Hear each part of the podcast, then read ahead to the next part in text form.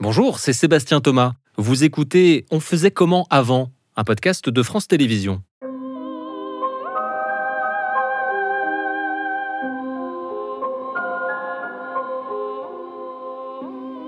Dans ce nouvel épisode, on se pose une question qui concerne directement la moitié de l'humanité depuis le début de l'humanité. Comment les femmes faisaient-elles avant quand elles avaient leurs règles? C'est sans doute encore aujourd'hui l'un des sujets les plus universellement tabous. La preuve, les mots pour en parler. Un petit exemple, des ours aux anglaises en passant par les ragnagnas, la langue française a su faire preuve d'une richesse et d'une inventivité sans pareil pour cacher ce sang que l'on ne saurait voir. Rappelez-vous, même les publicités il y a quelques années encore nous le présentaient bleu, ce sang-là, qui, au fil des siècles, se sera vu attribuer la maternité d'à peu près toutes les catastrophes, tour à tour empoisonneur de sol, décimeur d'abeilles ou empêcheur de mayonnaise. D'ailleurs, si les femmes sont de mauvaise humeur, euh, ne cherchez pas plus loin, c'est Hippocrate qui nous l'a dit. Mais plus sérieusement, on faisait comment avant quand on avait ces règles? Avec quelle protection? Et pour quelle place dans la société? Quel remède contre les douleurs de ce qu'on n'appelait pas encore SPM ou endométriose? Des questions et des réponses avec notre invitée, Élise Thiebaud. Elle est l'autrice de Ceci est mon sang, publié aux éditions La Découverte. On faisait comment avant?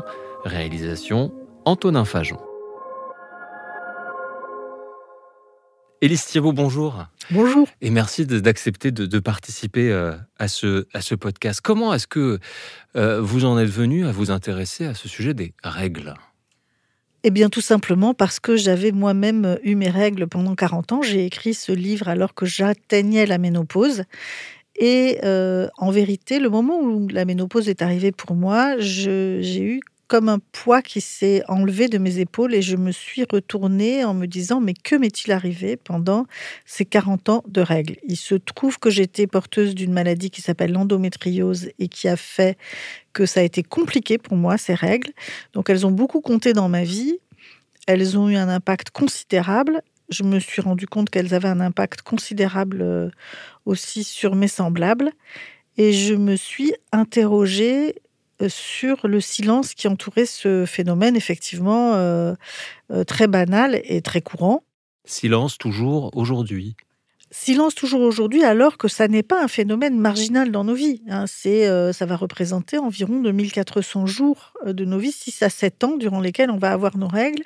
Et j'avais une intuition qui était que ce tabou autour des règles était d'une certaine manière une matrice à partir de laquelle s'installait le sentiment d'infériorité euh, des femmes. Parce qu'au moment où vous avez vos premières règles et qu'on vous dit ça y est, tu es devenue une femme, et qu'en même temps on vous transmet de manière implicite ou explicite euh, que euh, c'est honteux, c'est sale, il faut pas l'évoquer en public, c'est un sujet euh, dérangeant qui peut vous valoir une stigmatisation. Hein. Qui n'a pas entendu parce qu'elle manifeste de la mauvaise humeur? Ah bah dis donc, t'aurais pas tes oh elle a ses règles. dès qu'on est en colère ou pas d'accord, donc c'est toujours associé à quelque chose de négatif et qui peut nous valoir une stigmatisation, voire une exclusion de l'espace public. Je vous propose qu'on retisse ensemble le fil de, l'histoire de, ces règles, euh, qui sont, euh, et on va le voir ensemble, on le voit notamment dans, votre livre Ceci est mon sang, Élise Thiebaud, euh, l'un des tabous les plus universellement partagés, quelle que soit la civilisation. Alors nous, on va s'intéresser à ces Françaises qui sont peut-être les grands-mères des grands-mères de celles qui nous écoutent. Avant de voir comment on faisait concrètement avant, moi j'avais une question parce que je me suis rendu compte en vous lisant qu'en fait, avant, les femmes saignaient moins c'est la première fois dans l'histoire de l'humanité que nous saignons autant. Alors pour plusieurs raisons. Euh, premièrement, les premières règles survenaient plus tard. Euh, jusqu'au 19e siècle, on avait ces premières règles vers 15-16 ans plutôt que aujourd'hui où la moyenne c'est 12 ans et demi et même ça va euh, encore survenir de plus en plus tôt. Ça, c'est la première raison. La deuxième raison, évidemment, c'est la longévité, mais aussi le fait qu'il y avait beaucoup de grossesses. pendant très longtemps, on avait, d'ailleurs, on disait aux femmes bourgeoises que ne pas voir ses règles plus de dix fois dans sa vie de femme, de sa vie fertile, c'était être une vraie femme. C'est-à-dire d'être perpétuellement enceinte ou en couche ou en allaitement. En, vous lisant, Élise Thiebaud, on, tombe notamment sur cette longue, longue description de Pline l'Ancien, qui vous dit se révèle un, champion toute catégorie euh, en termes de diabolisation du sang menstruel. Alors je vais lire un extrait de ce qu'on peut retrouver euh, dans, votre, dans votre livre Ceci est mon sang. Difficilement, trouvera-t-on rien qui soit aussi malfaisant que le sang menstruel? Une femme qui a ses règles fait aigrir le vin doux par son approche. En les touchant, frappe de stérilité les céréales, de mort. Les greffes, brûle les plants des jardins, les fruits de l'arbre contre lesquels elle s'est assise tombe, son regard ternit le poli des miroirs, attaque l'acier et l'éclat de l'ivoire, les abeilles meurent dans leur ruche, la rouille s'empare aussitôt de l'airain et du fer et une odeur fétide s'en exhale. Les chiens qui goûtent de ce sang deviennent enragés et leur morsure inocule un poison que rien ne peut guérir. Et là, c'est un historien de référence qui nous le dit. Euh, ça nous fait sourire aujourd'hui, mais qu'est-ce que ça nous raconte de cette perception du sang menstruel? Il faut quand même rendre justice à Pline l'Ancien, qui n'était pas nécessairement convaincu. Il propose un recueil des superstitions, euh, sans préjuger de leur validité. Il, a recueilli ça euh, et, il en fait la liste. Euh, c'est comme ça qu'on écrivait beaucoup à l'époque. On recueillait des savoirs glanés ici ou là, avec une rigueur scientifique pas toujours avérée. Ce qui est certain, c'est que euh, le tabou euh, des règles est loin d'être naturel. C'est-à-dire que pendant, sait, un anthropologue qui s'appelle Chris Knight, euh, qui est britannique, a écrit un livre de référence assez intéressant sur le sujet où il postule au contraire que les règles euh, ont été euh, à la base de toute forme de civilisation et ont d'abord été un phénomène divinisé. Pourquoi? Parce que les femmes avaient observé une coïncidence entre le cycle lunaire et le cycle menstruel. Elles ont probablement elles-mêmes euh, diabolisé ou sacralisé le sang menstruel en disant bah, si tu m'approches à ce moment-là, si tu me touches à ce moment-là, voilà tous les malheurs qui vont arriver jusqu'au au 19e siècle euh, et même au début du 20e siècle, euh, on, invoquait le fait que les femmes avaient leurs règles et donc étaient otages de leurs hormones une fois par mois pour leur interdire d'avoir le droit de vote et d'être élues. On considérait que ça les rendait incapables d'exercer le pouvoir ou simplement une pensée rationnelle.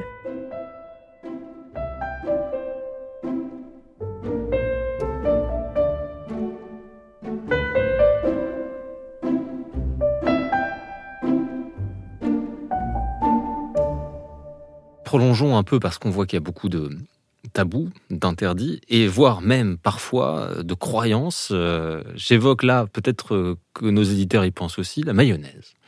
J'ai plein de gens dans mon entourage qui me disent Ah non, mais moi je ne fais pas de mayonnaise quand j'ai mes règles.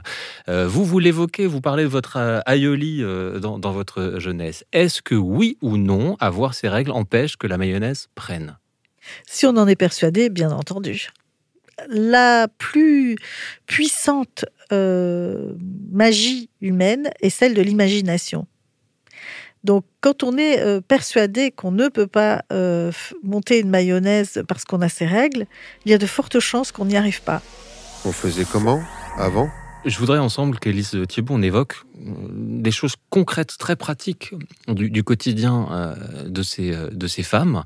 Imaginons qu'on se trouve dans la France du Moyen Âge, dans, dans un village, et avec des femmes qui du coup ont leurs règles parce qu'elles n'allaitent pas, parce qu'elles se nourrissent correctement et parce que à ce moment-là elles ne sont pas enceintes. Comment ça se passe concrètement? Comment on faisait avant pour se protéger? Alors, y a, ça dépend à quelle classe on appartient. Euh, si on est comtesse, on a euh, un ensemble de linge euh, qu'on appelait les chauffoirs, qu'avaient les, les, reines également, et qui sont des, des, tissus souvent marqués aux armoiries de Madame la comtesse ou la baronne, et qui sont, des linges. Ils sont de quelle couleur Ils sont blancs. autant que je sache, ils sont toujours blancs. Difficile à laver Euh, difficile à laver, non, à l'eau froide, ça va. Euh, c'était aussi un moyen de contrôler. Hein. Et ils sont blancs parce que euh, les règles et les menstruations sont éminemment contrôlées par la famille, les mères, les matrones, etc., pour bah, vérifier qu'on n'est pas enceinte. Donc, il faut que ça se voit. Et puis, il y a ce qui se passe dans le monde paysan. Et là, c'est relativement différent. il semblerait que par exemple, on n'utilisait pas beaucoup euh, de protection périodique spécifique. On avait une succession de jupons et on laissait s'écouler le sang qu'on essuyait euh, le long de la cuisse avec le jupon euh, de règle le jupon ou un linge qui s'entourait, c'était ça, coulait relativement tranquillement c'est le moment peut-être de se rappeler que, contrairement aux imaginations euh, euh, qu'on peut s'en faire, on ne perd pas tant de sang menstruel quand on a ses règles. Sur 4 ou 5 jours, ça va représenter en moyenne une tasse de café, donc sur plusieurs jours, ce qui veut dire qu'on ne pisse pas le sang, si je puis dire. Euh, donc on va avoir du sang, on, le, on l'essuie quand il s'écoule. voilà, on peut aussi, et probablement c'était énormément pratiqué dans le monde paysan, pratiquer ce qui est le, le flux instinctif libre, c'est-à-dire qu'on le retient, euh, on serre son périnée et quand on va euh, faire pipi, on évacue euh, la totalité, on s'accroupit, on écarte son jupon et puis on essuie ce qui ressort. C'est finalement pas tellement un sujet pour la femme qui a ses règles, elle continue sa vie à peu près normalement. Ça n'est pas vraiment un sujet. Absolument. Au plan pratique, et on le voit d'ailleurs suivant euh, la classe à laquelle on appartient, euh, on peut ou pas consacrer euh, du temps à ça et ça montre bien que il y a une part de, conditionnement dans la façon d'accueillir ou de pas accueillir ces règles. Alors on évoquait à l'instant le, monde paysan. J'imagine que pour une femme, euh, et encore une fois, on va s'intéresser plutôt aux Français ordinaires, et c'est pas du tout péjoratif. C'est juste que bah, c'est nos ancêtres. Hein. Euh, la plupart, on n'a pas euh, de nobles ou d'aristocrates dans notre arbre généalogique. Alors on va se placer, par exemple, dans une ville au 19e siècle, en France, une femme qui travaille, comment elle fait concrètement quand elle a ses règles? Il y a ce linge spécifique qui existe dans toutes les familles, qui est, gardé euh, dans une, boîte et qui est lavé euh, chaque, euh, chaque mois. Donc ce sont des linges particuliers destinés uniquement à ça, que à la fin des règles, on fait tremper dans un seau d'eau froide, puisque pour nettoyer le sang, il faut de l'eau froide. Si on le chauffe, euh, ça cuit en fait dans les, dans les fibres du tissu et ça ne disparaît pas. On a quelques récits euh, de, d'enfants et de garçons traumatisés devant des linges, euh, des, des, des, seaux pleins de sang. Qu'est-ce qu'ils en savaient, les petits garçons de l'époque? Encore une fois, imaginons, on est au 19e siècle, maman ou ma grande sœur, qu'est-ce qui lui arrive? Qu'est-ce qu'ils en comprenaient? Alors, ça, j'en sais rien, mais on a quelques récits euh, qui montrent que ça leur faisait peur et qu'ils étaient souvent rabroués quand ils posaient des questions là-dessus. On leur disait ça ne te regarde pas, c'est mal, etc. Puisqu'il y avait un tel tabou. Enfin, il faut imaginer à quel point c'était silencieux. Euh, le phénomène euh, pouvait se perpétuer dans une espèce d'angoisse. Le nombre de femmes, il y en a encore, je crois, aujourd'hui, 30% euh, des euh, jeunes personnes qui ont leurs règles pour la première fois ne savent pas ce que c'est. C'était d'une certaine manière la règle d'avoir ces règles euh, sans savoir ce que c'était. Il y a des récits innombrables de jeunes filles qui cachent, qui pensent qu'elles vont mourir, qui le cachent parce qu'elles ont peur d'exprimer ce qui se, voilà, qu'elles perdent du sang par là, qui pensent qu'elles ont fait une faute. Si par hasard elles se sont masturbées, alors là, c'est la fin des haricots elles ne sont pas prévenues. Et quand ça arrive, euh, d'une certaine manière, euh, comme c'est un sujet gênant, on leur fait comprendre qu'elles sont en faute et qu'à partir de là, il faut qu'elles fassent attention. On faisait comment avant? Quel est l'équivalent du, euh, gynéco pour les femmes d'avant? Est-ce qu'ils avaient comme ça un médecin spécialiste de leur appareil reproductif, de leur intimité? Il y a la sage-femme les sages-femmes étaient celles qui savaient, euh, qui savaient euh, comment soigner éventuellement les douleurs, qui savaient éventuellement euh, comment mettre fin à une grossesse, quelles étaient les herbes contraceptives, etc. Alors avec plus ou moins d'efficacité et sous un contrôle strict des hommes tous les procès en sorcellerie ont beaucoup touché euh, notamment euh, les sages-femmes ou celles qui savaient. Euh, en dehors de ça, il y avait les, les, médecins et la médecine n'étaient pas très au point, ne serait-ce que par une espèce de méconnaissance très grande. on a énormément de planches anatomiques du pénis, on en a très peu du système génital féminin et on le sait, hein, il y a qu'une dizaine d'années qu'on a pu représenter en 3D le clitoris. C'est vous dire à quel point quand même le, système, euh, comment dire, la, compréhension de l'anatomie et euh, la physiologie euh, sexuée est extrêmement mauvaise jusqu'à une période récente.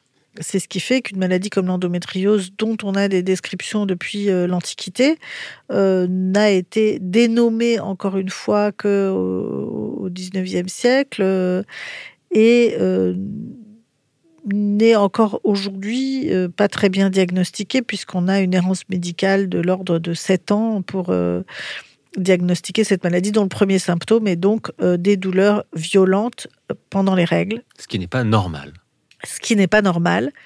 Il y a un caractère performatif dans le fait d'avoir ces règles tous les mois. C'est-à-dire qu'on s'habitue à cette douleur et on va l'accueillir d'une certaine manière. On va savoir euh, la euh, ou pas, hein, selon les, les, possibilités, le respect, la considération euh, dont on bénéficie dans son entourage ou dans sa vie. On va apprendre à la à l'apprivoiser, à l'accueillir. Il y a euh, un, rapport à la douleur euh, qui est une forme d'école de la vie. Moi, ça m'a beaucoup intéressé à titre personnel, moi qui ai pas mal souffert de, euh, de mes règles, d'essayer de, de, comprendre ce qui se passait là. Les règles, c'est aussi pour un, un couple, et j'imagine que ça existait avant, un garçon qui se dit je peux pas faire l'amour avec ma femme, elle a ses règles, ou une femme qui dit je suis indisposé. Euh, est-ce qu'on a trace, euh, là encore dans, l'histoire, euh, d'une mise à l'écart volontaire ou forcée de la femme au moment de ses règles parce qu'elle ne peut pas partager le lit conjugal? Ah si, si, on a plein de traces de ça qui vont de pratiques bon, différentes selon les cultures et les sociétés et les époques. on a la relégation dans une hutte spécifique pendant les règles, où les femmes se retrouvent à l'écart euh, de leur famille euh, pendant qu'elles ont leurs règles. Se, et c'est probablement euh, au tout départ plutôt une réclusion volontaire qu'une exclusion du groupe. on a ensuite des interdits très clairs dans la Bible où on ne peut pas toucher une femme qui a ses règles, elle ne peut pas dormir dans le même lit, euh, ou en tout cas pas être touchée. Aucune relation sexuelle n'est possible. Ça, c'est le tabou universel. Grosso modo, les relations sexuelles pendant les règles, il y a à peu près, il y a très très peu de sociétés qui le tolèrent. Ça n'empêche pas que ça s'est fait euh, de tout temps et que ça ne présente strictement aucun danger. On a plus de 10 000 ans d'histoire à vous écouter de ces femmes qui euh, font comme elles peuvent, avec les tabous euh, assez universellement répandus pour se protéger euh, de leurs règles et pour vivre avec la douleur. pourquoi est-ce que ça changerait au XXIe siècle? Bah, ça changerait parce que la condition des femmes a changé, qu'elles se sont elles-mêmes libérées d'un certain nombre de euh, d'interdits, de contraintes, euh, d'inégalités. Euh, le mouvement féministe, alors qui remonte dès le, XVIIIe siècle déjà, mais particulièrement celui des années 70 avec le contrôle de la procréation, a amené la possibilité de s'emparer de, de, nos corps, de faire, il y a eu tous les mouvements d'autogynéco, de se connaître, de partager euh, dans des conditions euh, sécurisées euh, de ce vécu caché qui était un facteur d'infériorisation et de souffrance. Nous sommes donc peut-être un, un, tournant de l'humanité. Il faut en tout cas, c'est vous qui le dites, construire, édicter nos propres règles, Élise Thiebaud. Euh, le sous-titre de votre livre, euh, c'est Petite histoire des règles de celles qui les ont et de ceux euh, qui les font publier. Je le rappelle, en, en, 2017 aux éditions La Découverte, vous en avez publié plusieurs et on, on cite également l'Amazone verte. Merci infiniment d'avoir répondu à nos questions, Élise Thiebaud. Merci à vous.